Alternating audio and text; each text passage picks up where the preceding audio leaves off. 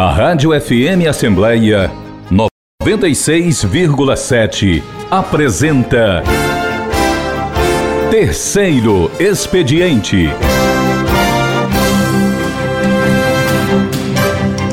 Senhoras e senhores ouvintes, muito bom dia. Nós estamos aos microfones da FM Assembleia 96,7, começando a temporada 2022 do Terceiro Expediente. No ano de 2021, entrevistamos 10 parlamentares dos 46 com assento na Casa Legislativa do Estado. Hoje, o nosso convidado já se encontra nos estúdios. Nós vamos conversar com o deputado estadual Leonardo Araújo, da bancada do MDB.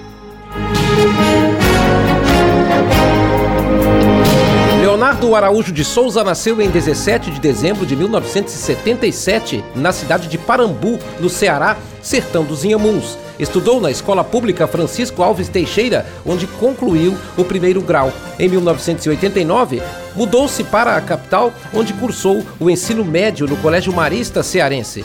De lá, seguiu para a Universidade de Fortaleza Unifor em 1995 sairia formado em Direito, com bacharelado em Ciências Jurídicas. Atualmente está cursando mestrado em Administração Pública pela Universidade de Lisboa, em Portugal. Foi procurador do município de Pacajus e iniciou a trajetória política no ano 2014. Em 2018, foi reeleito deputado estadual pelo MDB. O deputado integra várias comissões técnicas, tem forte atuação municipalista e preside a Comissão da Juventude da Assembleia Legislativa.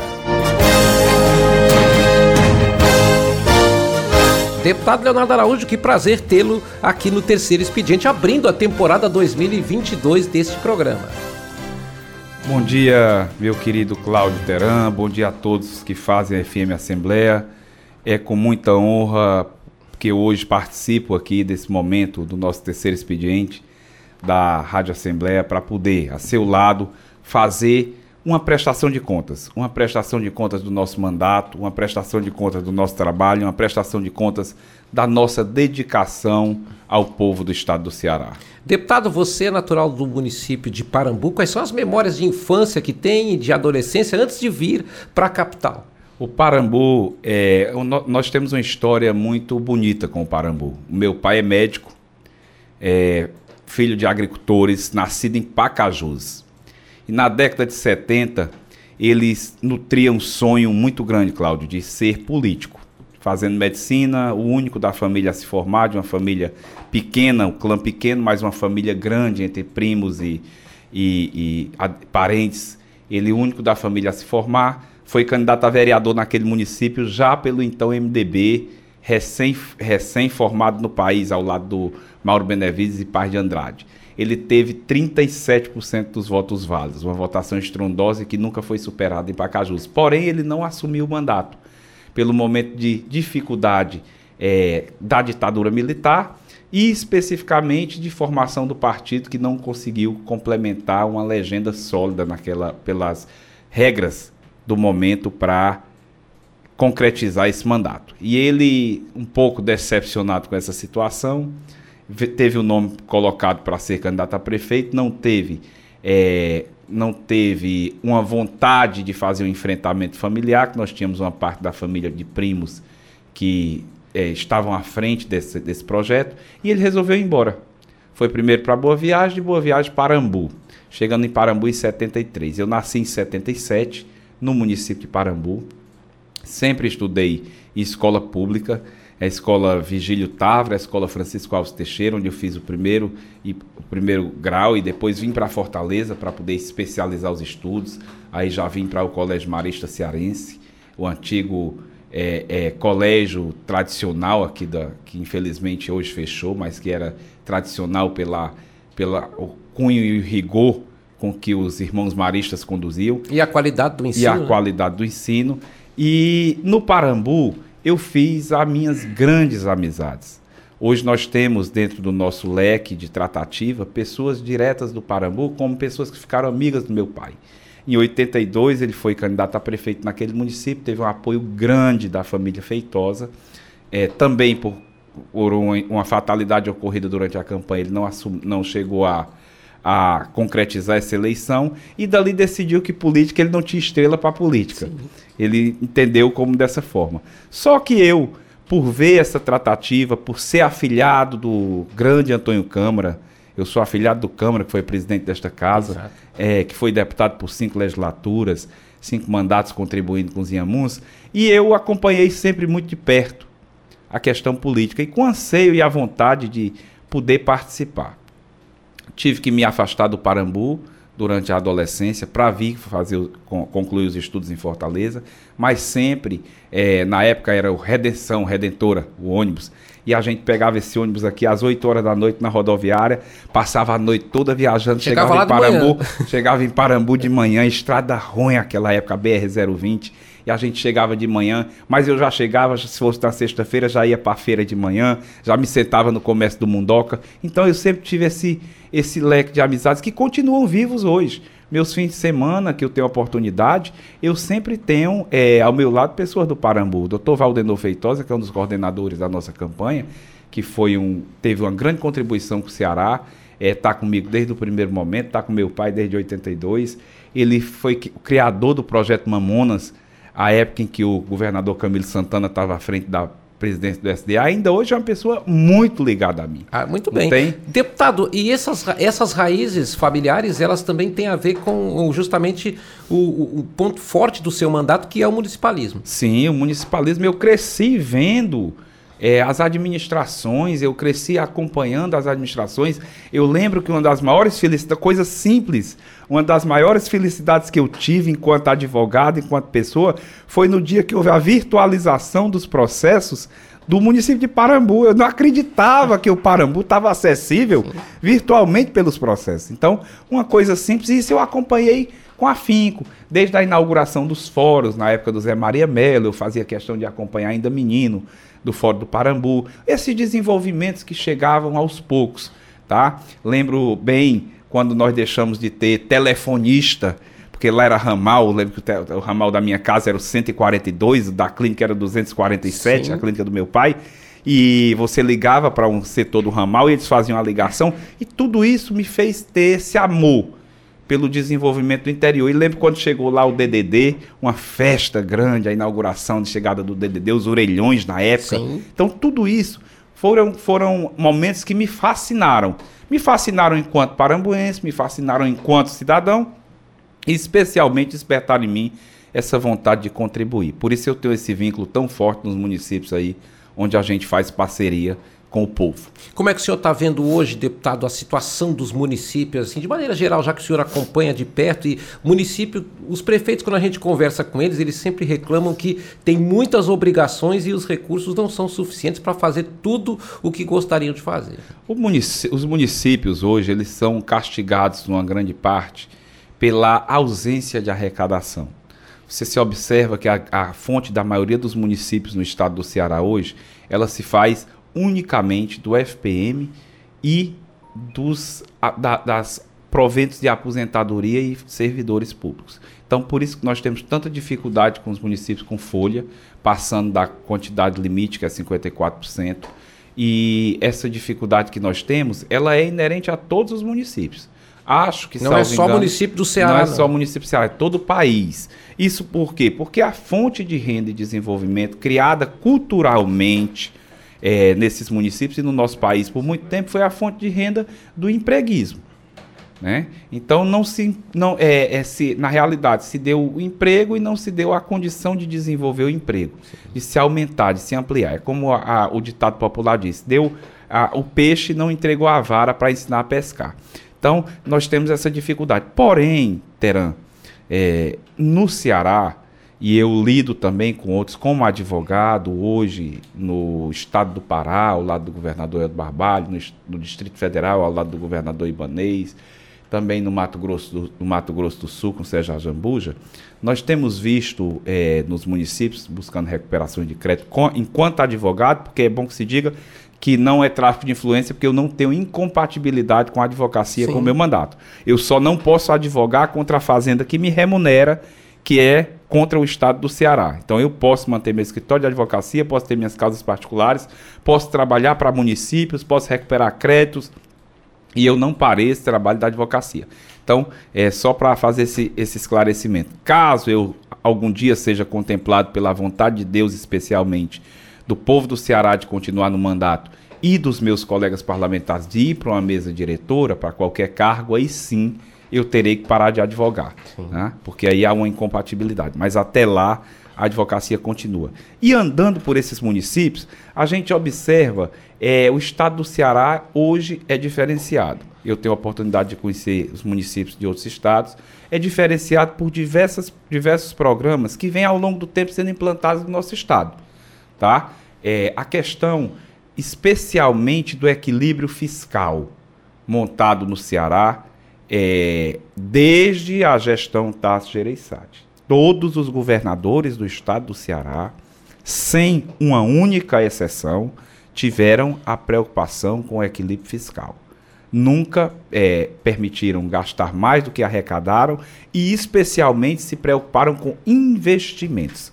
Uma coisa são gastos, Sim. outra coisa são investimentos. Então, nós tivemos o senador Tasso Gereissati, nós tivemos o presidencial Ciro Gomes, nós tivemos o, o governador Lúcio Alcântara, nós tivemos o governador Cid Gomes, e especialmente nós temos, e aí se você olhar só nesses, nesses cinco mandatos aqui, nós temos quase 40 anos de, de governadores preocupados com o equilíbrio fiscal, nós temos o governador Camilo Santana, que sem dúvida alguma é o marco, o marco do equilíbrio e do desenvolvimento.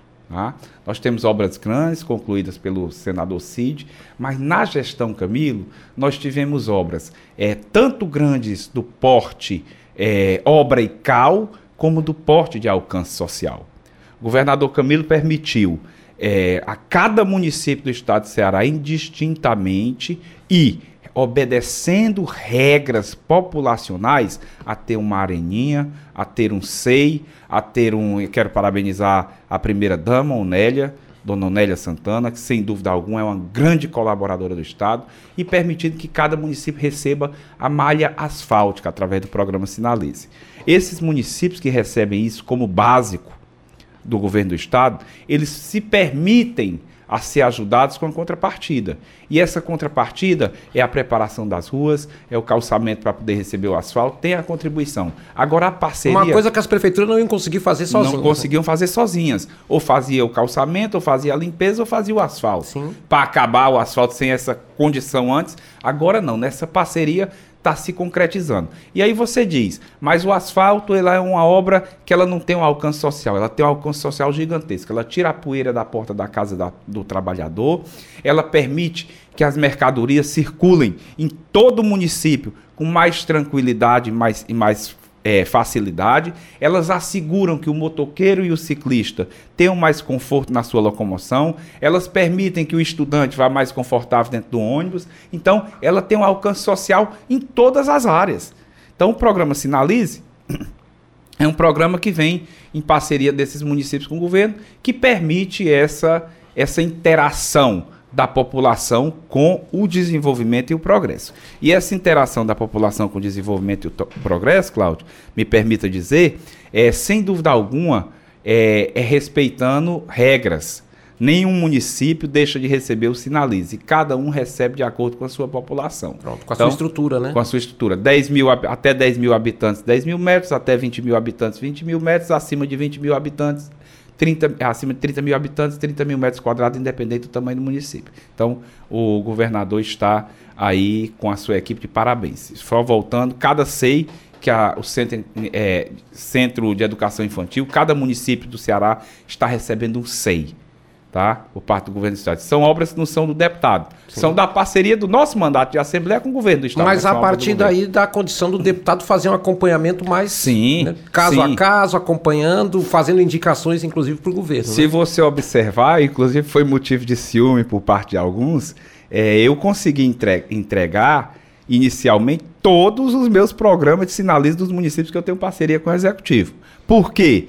Porque eu tenho uma estrutura montada no nosso gabinete, aí vem a, a nossa assessoria que tem realizado a sua parte, o seu compromisso, nós temos a estrutura montada desde o pedido de, é, é, de liberação do sinalismo junto à SOP, lá no secretário Quintino, até a entrega. E aí a gente passa pela licença da SEMAS, que eu boto alguém para acompanhar as liberações da SEMAS, para que a gente junte no processo, para que juntando no processo seja concretizado o convênio, Sim. sendo concretizado o convênio, seja liberada a ordem de serviço, liberada a ordem de serviço. Se eu faço contato com a consultora, não é um contato espúrio, nem não republicano, é o contato de cobrar, de pedir, e nós conseguimos. Eu tenho parceria com oito executivos municipais hoje, Sim. na nossa base. Oito diretamente que anunciam que são ligados ao deputado Leonardo Araújo. Os oito foram os primeiros a receber a, a, a os sinalistas estarem preparados para receber os sinalistas, porque nós tivemos, temos esse cuidado. Deputado, isso é puro municipalismo, é um trabalho realmente de acompanhamento que dá resultados no final. E tem um detalhe que o deputado Leonardo Araújo está colocando, e ele falou logo no começo da sua fala: seguir regras, ou seja, quando uma obra pública vai começar, antes de começar tem todo um processo, né? Tem licitação, tem prazos a serem executados. Né? É uma burocracia, às vezes, que desanima a gente, mas ela é necessária para se fiscalizar, se compreender e se organizar o bem público. Nós estamos conversando com o deputado Leonardo Araújo, ele é da bancada do MDB, é um municipalista, como ele mesmo já está colocando com muita clareza aqui em relação à sua atuação. Nós vamos fazer um breve intervalo no terceiro expediente e voltamos com o deputado prestando contas, falando da sua atuação, falando também dos principais projetos do seu mandato. É o terceiro expediente, FM Assembleia 96,7, com você no centro das discussões. Rádio FM Assembleia 96,7. Com você no centro das discussões. Num país democrático, o voto de cada cidadão tem o mesmo poder. E você sabe quem torna isso possível? A Justiça Eleitoral. Ela é responsável por organizar, realizar e julgar as eleições. A Justiça Eleitoral é composta pelo TSE, TREs, juízes e cartórios eleitorais. O Tribunal Superior Eleitoral fica em Brasília, onde ocorre o julgamento final das ações eleitorais e o planejamento de toda a estrutura das eleições. Os tribunais regionais eleitorais eleitorais estão em todas as capitais e julgam as ações eleitorais do seu estado, além de fazer a apuração e realizar grande parte do processo eleitoral. Já os cartórios eleitorais estão em milhares de municípios e fazem parte do dia a dia da população, prestando vários serviços aos eleitores. Então, quando ouvir falar em justiça eleitoral, lembre-se de quanta gente está por trás dela, trabalhando pela democracia e para que a voz de cada brasileiro seja ouvida. Justiça Eleitoral, a justiça da democracia. Apoio Rádio FM Assembleia 96,7.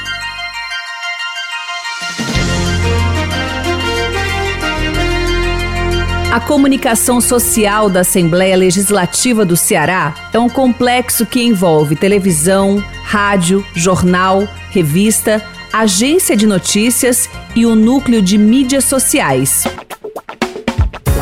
O núcleo de mídias sociais é o setor especializado na comunicação instantânea, no acesso rápido, na troca de informações, nas perguntas diretas e nas respostas imediatas.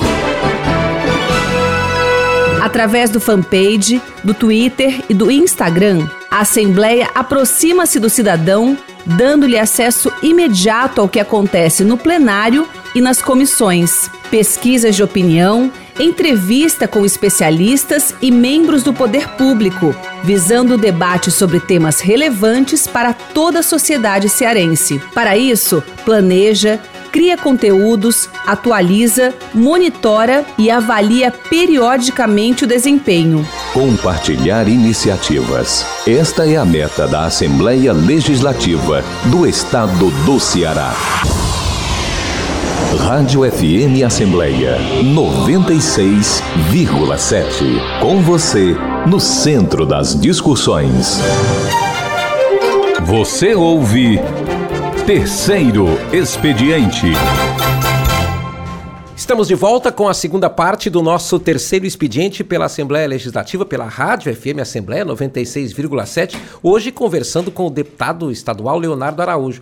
Deputado, já está mais do que provado, justamente tanto pelo fato de eu acompanhar seu mandato aqui no dia a dia do plenário da Assembleia Legislativa, como pela prestação de contas que o deputado está apresentando, o seu cuidado com essa atuação município por município. Até porque os municípios, embora pareçam tem demandas semelhantes, mas cada município tem a sua particularidade, não é isso? Sim, cada município tem sua peculiaridade.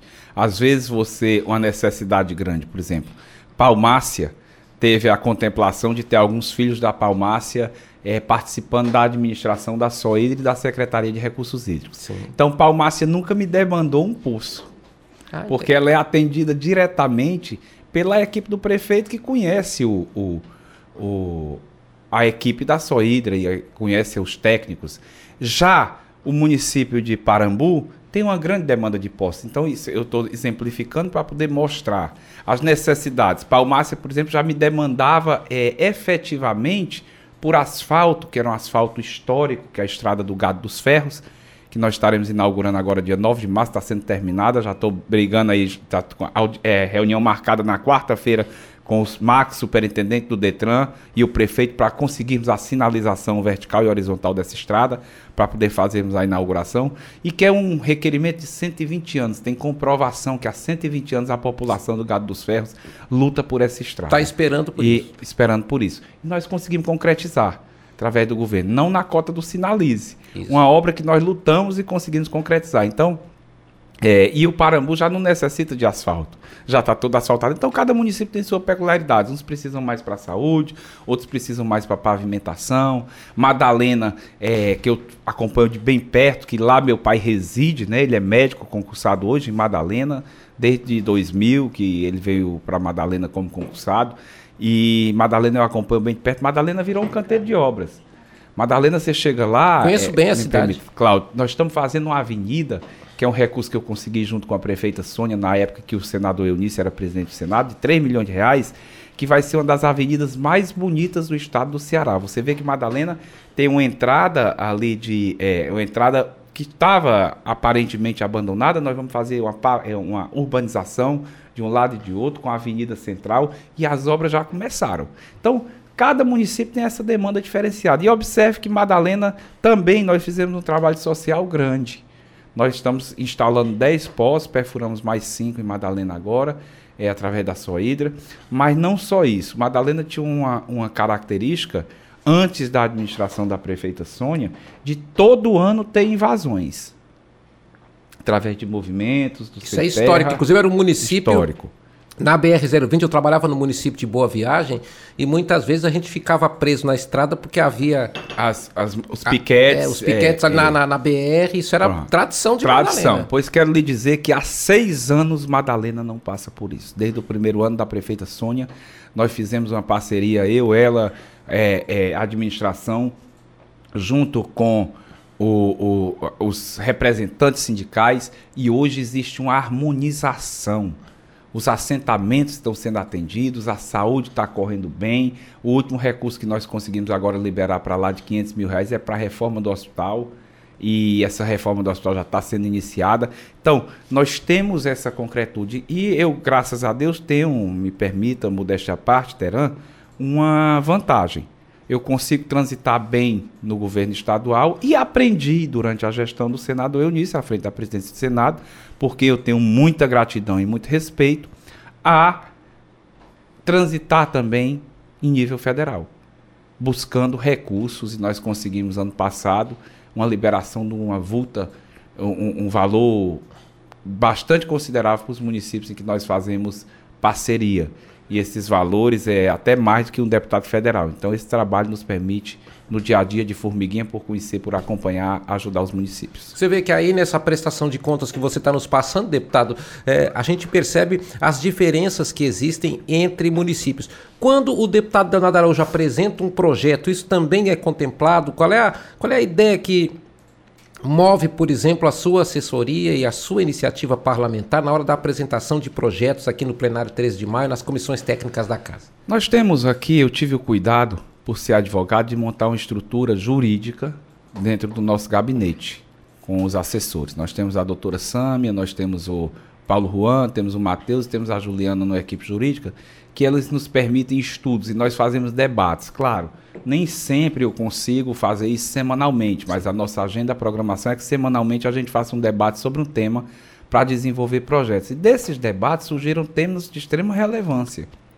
É, como já a já aprovada lei de reconhecimento do queijo coalho, que é para a agricultura. E aí vem a questão que você pergunta da, da particularidade, vem a Sim. questão, é, os Inhamuns é produtor de queijo coalho, o, o, Vale do Jaguaribe, onde eu sou votado ali no Hereré, em Iracema, pelo vice-prefeito Evaristo, vereador Simeão, Edna, Bastião, nós temos, e a parceria também com o prefeito Celso e o ex-prefeito, o nosso querido Cotonete, lá como é conhecido. Sim. E nós temos aí é, o cuidado de atendê-los atendê-los fazendo esse projeto. E são municípios demandado. diferentes, se a gente for comparar em Amuns com a região Sim. aqui do Jaguaribe, e produzem o nosso queijo Produzem coalho. o nosso queijo coalho. E o que que acontecia? O queijo coalho, apesar de ser um, um, um produto genuinamente cearense, Cláudio, ele, sem dúvida alguma, é, não tinha um reconhecimento. Nós fizemos um estudo junto com os órgãos técnicos, criamos a forma de produção desse produto manufaturado e, especialmente, nós tivemos uma cautela de é, regularizar. Já está aprovado, o governador Câmara sancionou, e hoje o nosso queijo coalho pode ser inclusive exportado. Isso é de extrema valia, porque o queijo de Minas é conhecido no mundo inteiro e o nosso queijo é melhor, com todo respeito aos mineiros, melhor do que o queijo mineiro. Bom, já olha o que aconteceu comigo, deputado. Eu já voei daqui do Ceará para as minhas raízes lá no Rio Grande do Sul e levei o nosso queijo coalho daqui de avião e desci lá em Porto Alegre e apresentei o queijo coalho para pessoas de Era lá. uma ilegalidade. Hoje é. você leva ele legalmente, por conta de um projeto nosso. Pois é, e olha, mas olha que coisa interessante. Naquele, vamos dizer, nesse período, eh, assim, o queijo Minas realmente é conhecido em todo o Brasil. E um queijo tão bom e de tanta qualidade não tinha esse reconhecimento nacional e ainda está lutando para isso, né? Sim, estamos lutando. Inclusive, eu estou tentando implantar e levar para as outras assembleias. Como eu disse, esse meu contato como advogado me permite ter acesso a outras assembleias. Nós temos parceria também com outros presidentes de Assembleia. Eu estou tentando levar esse projeto e dar um resultado. Cláudio, é, esses projetos que nós criamos nesses debates, eles são realmente relevantes. Por exemplo, eu pego é, uma ideia junto com a equipe, a gente desenvolve, a gente estuda, a gente não apresenta por apresentar. A gente fica em silêncio para não roubarem o projeto, Sim. Porque se a gente divulgar é, existem colegas aí que se apropriam, infelizmente em todas as áreas tem isso, na política não seria diferente, pelo contrário, é muito pior. Até porque é, tem disputa em tem todo disputa canto. em né? todo canto. Então a gente corre. Eu peguei é, o, o, projeto de regulamentação da lei anticorrupção federal no estado do Ceará. Um projeto gigantesco, é, de extrema valia. E esse projeto, eu tive um apoio integral da classe de advogados, e especialmente o César, do Centro de Escritórios, de Estudo de Escritórios de Advocacia, através do doutor Caio, é, do, desculpe, do doutor Tiago Rocha. E o que, que prevê essa, essa iniciativa? Esse é a regulamentação do nosso decreto anticorrupção, porque Sim. a lei é criada a nível federal, mas ela precisa ser regulamentada. Por exemplo, é, a tramitação processual de uma delação premiada não, porque nós não podemos, não temos competência para tratar sobre matéria criminal, mas de uma leniência de uma empresa que tenha participado de qualquer ato improbo junto ao Estado, ela precisa ser regulamentada. Sim. Ela não é regulamentada, está sendo regulamentada nesse projeto de lei. Tudo isso é de extrema valia. E nós temos projetos em todas as áreas por conta dessa estrutura de assessorias e trabalho que nós montamos. Eu até vou citar um deles aqui, ó. Tem um projeto do, do, deputado Leonardo Araújo que prevê que pessoas que realizarem atos de racismo e homofobia em eventos esportivos sejam proibidas por um ano de frequentar estádios e demais locais de competição no Ceará. O texto prevê ainda punição para clubes e responsáveis pelos locais de realização de partidas. Isso, sem dúvida alguma, é, é uma contribuição. Nós já temos a criminalização e a punição ampla, inclusive com a participação da imprensa. A imprensa está de parabéns na punição e na luta contra esses crimes de preconceito, seja ele racial, seja ele relacionado à orientação sexual, seja ele relacionado a esporte ou à religião. E nós já temos lei. Já de fato é, é, é criminalizado e de forma pesada em nosso país. Não pesada porque quando é pesada é além da conta. Dentro da conta, é, esses crimes. Nós estamos contribuindo. Contribuindo como dizendo, olha, você que pratica esses atos está proibido de entrar no estádio durante um ano. Até para dar um, um conforto ao esporte, para dar um conforto a quem frequenta, as famílias que frequentam. Nós temos que diminuir de qualquer forma qualquer ato de violência, seja ele físico, emocional ou psíquico. Muito bem. Olha, pela Comissão de Juventude, e aí tem um. olha, deputado, eu vou, eu vou fazer uma confissão aqui para o deputado Leonardo Araújo. Três meses depois. É, do, três, três meses depois de eu completar 15 anos, né, em 29 de setembro de 1977, o deputado Leonardo Araújo nascia em 17 de dezembro de 77. Olha aí como. como está. aí o que, que eu ia lhe perguntar era justamente sobre isso. Você está numa comissão que combina com a sua idade, que é justamente a comissão da juventude. É, nós temos aí, eu estou presidindo a comissão de juventude desde o nosso segundo mandato, desde o início do nosso segundo mandato. Na realidade, desculpe, desde o primeiro mandato. É, eu dei uma interrupção nessa condução por um chamamento, naquele momento em que houve uma, um afã da questão da segurança pública, é, precisava-se na casa de alguém que tivesse um pouco mais de conhecimento técnico para assumir a Comissão de Defesa Social. Naquele momento eu fui convidado pela líder do governo, a, a minha querida Augusta Brito, deputada Augusta Brito, pelo então presidente, deputado Zé Sarto, e foi a única comissão que houve uma disputa é, houve a disputa real, eu concorri naquela comissão com o delegado Cavalcante, nós vencemos a eleição e foi um, uma interrupção necessária para que eu desse a minha contribuição naquele momento da, da discussão sobre greve de policiais, da discussão da questão da segurança pública, da implementação de algumas ações para a categoria. Um momento bem difícil, né? Um momento bem difícil. Eu tive a oportunidade de, é, liderado pelo Evandro Leitão, esse presidente aí que tem dado um resultado extremamente positivo, me permitam os demais, mas o Evandro, é, eu sempre tenho uma boa relação com os presidentes da Assembleia, é, porque a minha forma de fazer política é uma forma muito republicana, mas o Evandro ele tem uma característica especial. O Evandro ele tem a unanimidade da casa. E ele tem uma preocupação social muito forte, né? Ele levou muito. a Assembleia muito. A Assembleia sempre foi uma casa com vocação social, obviamente, Sim. porque todos os debates passam por aqui, né? Mas o, o, mandato do presidente Evandro na presidência também tem esse viés muito forte. Sim, o presidente Evandro está de parabéns, ele é unanimidade, quer dizer, os deputados todos, base ou oposição, têm um respeito gigantesco pelo Evandro, pela condução. Então ele naquele momento era líder, ele nos ajudou muito. Ah, e também não só a questão dessa, dessa legislação para o esporte, que eu me preocupo, mas se você observar, e para mim é a maior, foi a maior ação do nosso mandato, foi aquele momento em que me permitiram ser presidente de uma comissão instaurada provisoriamente para repatriar cearenses que estavam em outros países durante o início da pandemia. O que, que acontece? Eu tinha é, como membro foi uma da, comissão especial, né? Foi uma comissão especial e como membro, é, como membro da comissão de juventude e também da defesa social, após a, de, a, de, a destinação de que nós estaríamos encerrando todos os trabalhos da casa fisicamente, eu me recolhi no Mulungu, Sim. na nossa casa lá na Serra de Mulungu, Recanto São Miguel. E eu estava à noite, eu sou muito avesso, por incrível que pareça, apesar de muito ativo nas redes sociais, Instagram, WhatsApp, eu sou muito avesso a essa, avesso a essa tecnologia do não contato físico, Sim. do não contato pessoal. Então eu não gosto dessas, dessas sessões é, virtuais. E, e naquele momento eu estava lá numa sessão virtual e fui interrompido por um aluno de aqui de Nova Russas que se encontrava e um de Pires Ferreira que se encontravam é, em Santa Cruz de la Sierra, na Bolívia. na Bolívia. E esses alunos disseram que tinha sido lá também estava passando além da questão da pandemia, um momento de crise política, tinha sido afastado o presidente e a presidente interina tinha tomado posse. E pela a, a confusão na, na, no país, eles caçaram o direito dos estudantes, o visto dos estudantes. E então os estudantes estavam todos ilegais lá. E eu pensei que eram um, dois casos. Então eu comecei a conversar com ele e disse, vou tentar solucionar, vou ver se eu consigo as passagens para vocês voltarem. Ah, mas a gente não consegue entrar. Aí eu digo, tá, mas vamos ver aqui a questão das passagens, me dê os nomes. Ele disse, ah, eu tenho que levantar os nomes. Disse, você acha que são quantas pessoas? Ele disse, em torno de 300 Eita, mas era muita cearenses, gente. muita gente. 300 cearenses morando e fazendo medicina e outros cursos na Bolívia e no Paraguai. E eu me apavorei ali, liguei para o governador. Governador, nós temos 300. Aí o governador tenta fazer via embaixada. E eu lhe dou total garantia. O Nelson Martins, o Elcio foram extremamente atenciosos naquele momento. E, e, justiça se faça. E eu fiz contato com, com o delegado Cavalcante, que nos levou a, até uma pessoa da embaixada.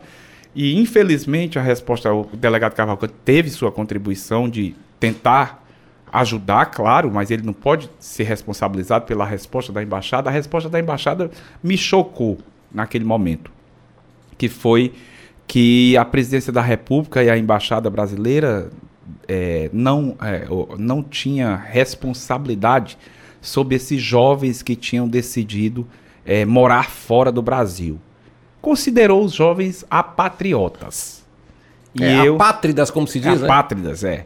E eu é, fiquei na, com aquela resposta engasgado. Eu fiz uma grande ação, não eu só.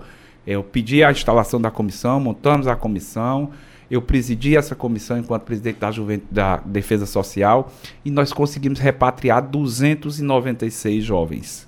Ou seja, quase todos os. Quase todos do Paraguai e da Bolívia.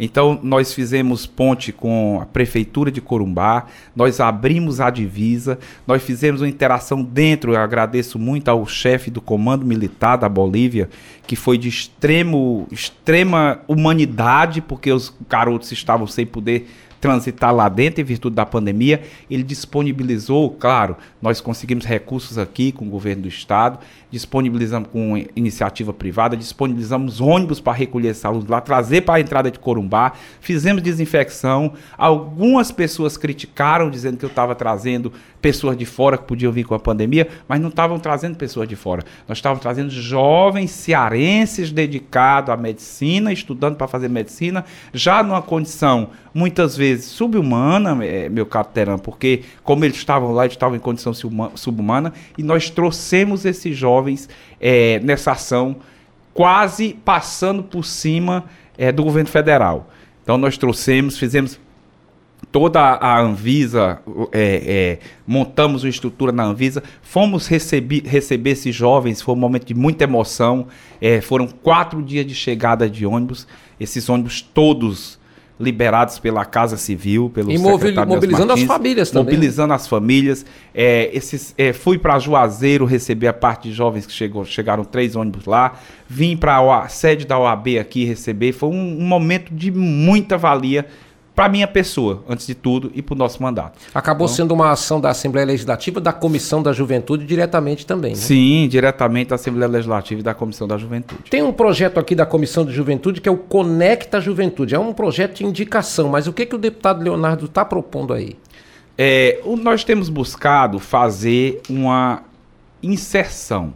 Uma inserção dos jovens é, no mercado de trabalho, inserção dos jovens, uma inclusão. E os projetos que nós buscamos junto à juventude sempre são de inclusão. Inclusão social, inclusão de condição de trabalho, inclusão de condição de ensino.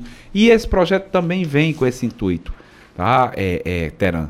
Com o intuito de fazer a inclusão desses jovens junto com as entidades públicas, como a Secretaria de Esporte, lá Sejuve, que nós temos o nosso querido Rogério Pinheiro à frente, e também com o Assembleia Legislativa do Estado do Ceará. É o que acontece também com o Programa Digital de Defesa dos Deficientes, o PDDD. Sim, também é uma busca de inclusão dos deficientes na sociedade. Deputado, nesses momentos de, de contato direto com a, a, base municipal, com a prefeitura municipal, com vereadores, com lideranças, isso também é fundamental para compor as iniciativas do mandato? Sim, nós sentimos na pele quais são as necessidades. Como eu lhe disse, se você me perguntar qual é a necessidade hoje do município de Hereré ou do município de Iracema, eu vou lhe responder é, com afinco. Por exemplo, Iracema, nós precisamos imediatamente buscar recursos para ajudar nosso prefeito lá na área da saúde.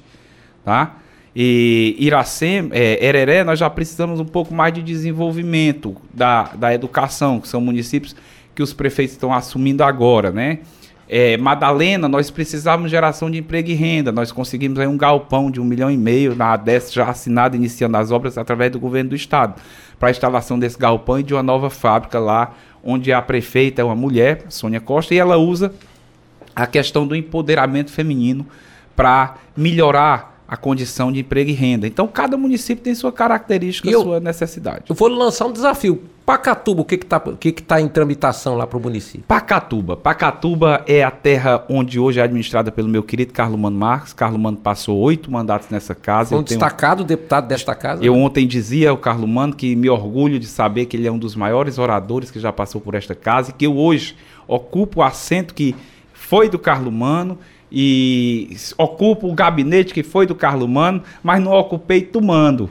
Ocupei numa parceria. Essa parceria está consolidada. O Carlos Mano é, é um parceiro de primeira linha. O Rafael, o vice dele, que é sobrinho, é também um parceiro de primeira linha. E Pacatuba, nós temos um olhar é, também especial e também clínico. Nós participamos, ontem eu estava lá acompanhando as ações da segurança. O secretário Ângelo, é, da Coronel Ângelo, implantou hoje dois programas que, ontem implantou dois programas que devem ser observados e copiados aí por todo o estado. Quem puder copiar e tiver condição de fazer, porque lá nós temos uma guarda municipal é, montada, organizada, armada, nós temos o Demutran, tudo na administração do Carlos Mano Marco, com a parceria do deputado Leonardo Araújo. Então, é, o- ele implantava ontem o programa Ronda Escolar, onde haverá por parte da Guarda Municipal um acompanhamento é, mais próximo das escolas, dos professores para o combate à droga, tá? E a qualquer outras atividades ilícitas na escola. E lançava também o Patrulha Maria da Penha, que é a dignificação da mulher. E vai ter uma, uma agente mulher para receber essas demandas imediatas, vai ter o acompanhamento psicológico das mulheres agredidas e, especialmente, uma ação mais integrada por parte da segurança pública. A questão da saúde, eh, nós estamos entregando 30 mil metros de eh, logo infraestrutura, 30 mil metros quadrados de asfalto através do governo do estado. Nós conseguimos para Pacatuba, são três areninhas, o município tinha direito a duas, nós estamos colocando mais uma. Eh, os recursos no montante de um milhão e meio de reais para a saúde. Agora, eh, você perguntava a questão de Pacatuba. Pacatuba hoje ela está muito bem organizada. Nós não temos assim um gargalo. A educação, as escolas públicas estão reformadas e funcionando a todo vapor. Nós inauguramos, sob a gerência do mandato Carlos Mano Marques, com parceria com a gente, recursos que nós conseguimos no governo federal, a UPA de Pacatuba, que serviu e foi modelo aí durante a pandemia para atendimento de primeira linha, não deixar a desejar nenhum hospital particular de Fortaleza e nenhum outro estado. E agora nós estamos fazendo a reforma do Hospital de Pacatuba, que serão três andares. O último andar lá, o terceiro andar, com uma, uma, uma mega, um mega sistema de eh, salas cirúrgicas. E também com parceria do governo do estado, que se comprometeu a fornecer a ajuda desse equipamento. Nós temos lá eh, a questão do, do, do programa para implementação do Ceará, o condomínio, o condomínio tem lá que era Maracanaú e foi transformado para Pacatuba, foi revertido para Pacatuba. É, me foge o nome agora do condomínio, que são 3 mil famílias.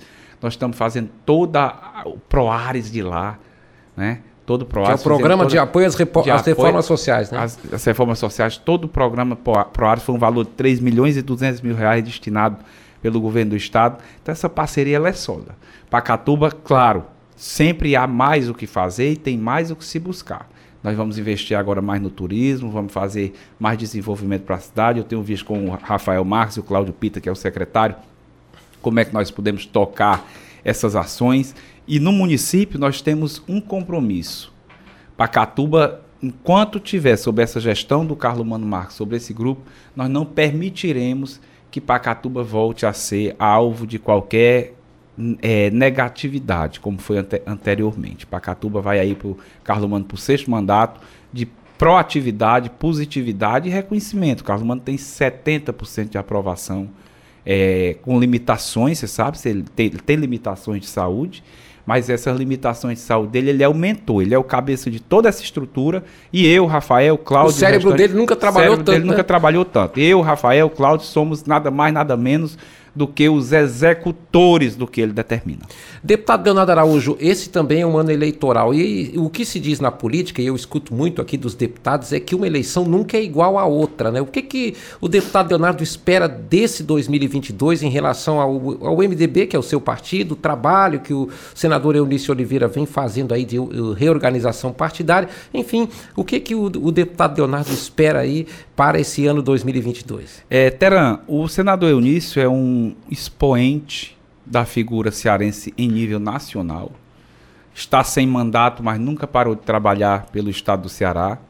É um parceiro sólido do governador Camilo Santana, tanto é que ele trouxe montas de 13 milhões de reais aproximadamente, 13 milhões de 13 bilhões de reais aproximadamente para os cofres públicos do estado do Ceará.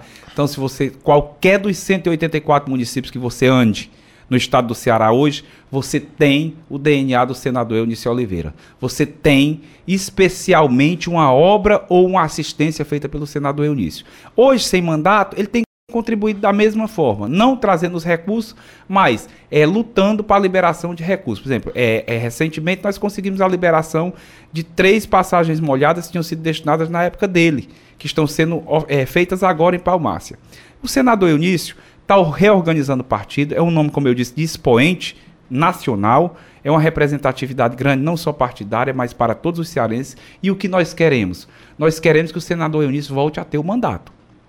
Ele tem só, porque ele tem a capacidade de pleitear qualquer mandato, majoritário ou proporcional, mas ele tem só que escolher qual mandato ele irá pleitear para que nós possamos trabalhar mais ainda para que ele volte ao cenário. E nessa parceria com o governador Camilo, com certeza ele tem contribuído efetivamente com o Estado. Com relação à eleição, a chapa proporcional do MDB está montada e organizada. Nós devemos fazer, nós temos hoje cinco deputados, nós queremos aumentar essa base para até oito deputados eleitos. Nós elegemos quatro na passada, nós saímos é, com cinco, porque o deputado David Raimundo não se efetivou com a saída de uma determinada deputada que se elegeu prefeita. E nós tivemos oito deputados durante todo o mandato do revezamento. O deputado Edilardo, é suplente, passou mais de um ano no mandato. O deputado Rafael Branco é suplente, passou mais de um ano no mandato. E o deputado Gels Ferraz é suplente, passou oito meses no mandato. Isso ocorre por quê? Porque nós, enquanto líderes do partido, numa tratativa, claro, conjunta com os demais colegas de mandato, Daniel Oliveira, Walter Cavalcante, Agenor Neto, e David Raimundão, fizemos um revezamento. Até muitas vezes criticado. Por que esse revezamento? Ó, oh, tá tirando, isso são acordos espúrios. Não são acordos espúrios. São acordos republicanos. Um, a cada 95 mil votos, há uma, o partido faz uma vaga. Eu, por exemplo, tive 65 mil. Eu não teria entrado só. Eu precisei dos 30 mil votos do David Raimundão para poder ter o mandato. Então, esses 30 mil votos, isso é justamente a essência da, da, do sistema de representatividade parlamentar. É, é, é deveria ser, inclusive, é, é, obrigação. Então, eu precisava desses 30 mil votos. Como esse, que eu represento esses 30 mil votos? Permitindo que o Davi assuma, sem onerar o Estado, que nós não oneramos o Estado, eu saio sem receber salário, sem receber VDP, ele entra recebendo o meu salário e a minha VDP. Então não há oneração para o Estado. E passa a ter a representatividade. Nós fizemos esse revezamento. Enquanto líder, eu fiz essa proposta, nós conseguimos. Então nós conseguimos, dentro dessa situação, manter sempre oito deputados. E dando oxigenação dando ao partido. Dando oxigenação ao partido e permitindo que outras pessoas vejam essa democratização. E nós temos um compromisso assinado em ata partidária. O deputado do MDB reeleito agora em 2022 obrigatoriamente tirará licença para o suplente. E aí é onde nós permitimos todo. Porque só o primeiro suplente vai assumir? Não. Se nós tivermos oito deputados, serão oito pessoas pedindo licença para que até oito suplentes assumam. Muito bem. Nós conversamos aqui com o deputado Leonardo Araújo. O deputado tem várias vantagens. Uma delas é a palavra fácil, que a gente observa quando ele está na tribuna, quando ele está defendendo causas as mais diversas, projetos aqui na Assembleia Legislativa e também numa entrevista muito produtiva concedida aqui ao nosso terceiro expediente. Queremos agradecer a sua participação e deixar o espaço para as suas considerações finais aqui no programa. Cláudio, antes de tudo, eu preciso de coração agradecer a você, agradecer a equipe, agradecer a TV, a TV Assembleia, FM Assembleia, dizer que a, tivemos uma perda recente do nosso querido Nacélio. Isso é uma perda que representa muito para a imprensa, porque a imprensa hoje ela tem um papel de extrema relevância. A imprensa precisa fazer a tratativa da divisão que o nosso país passa, a tratativa de, desse momento de, de furor que o nosso país passa por é, extremidades que estão é, se degladiando pela, por uma questão de poder, por uma questão eleitoral, mas a imprensa tem também uma grande vantagem, além de ter que fazer esse papel de mediadora, de mostrar essa realidade. É a vantagem de nos permitir chegar à população e fazer a prestação de conta do nosso mandato. Você, no seu dia a dia, presente aqui na Assembleia Legislativa com toda a sua equipe, é, sem dúvida alguma tem honrado esse papel. Quero parabenizar a todos que fazem a FM Assembleia, parabenizar o nosso programa Terceiro Expediente, dizer que está muito bem conduzido e dizer que eu também estou disponível sempre para apresentar ao povo do Ceará as minhas obrigações concretizadas enquanto deputado estadual.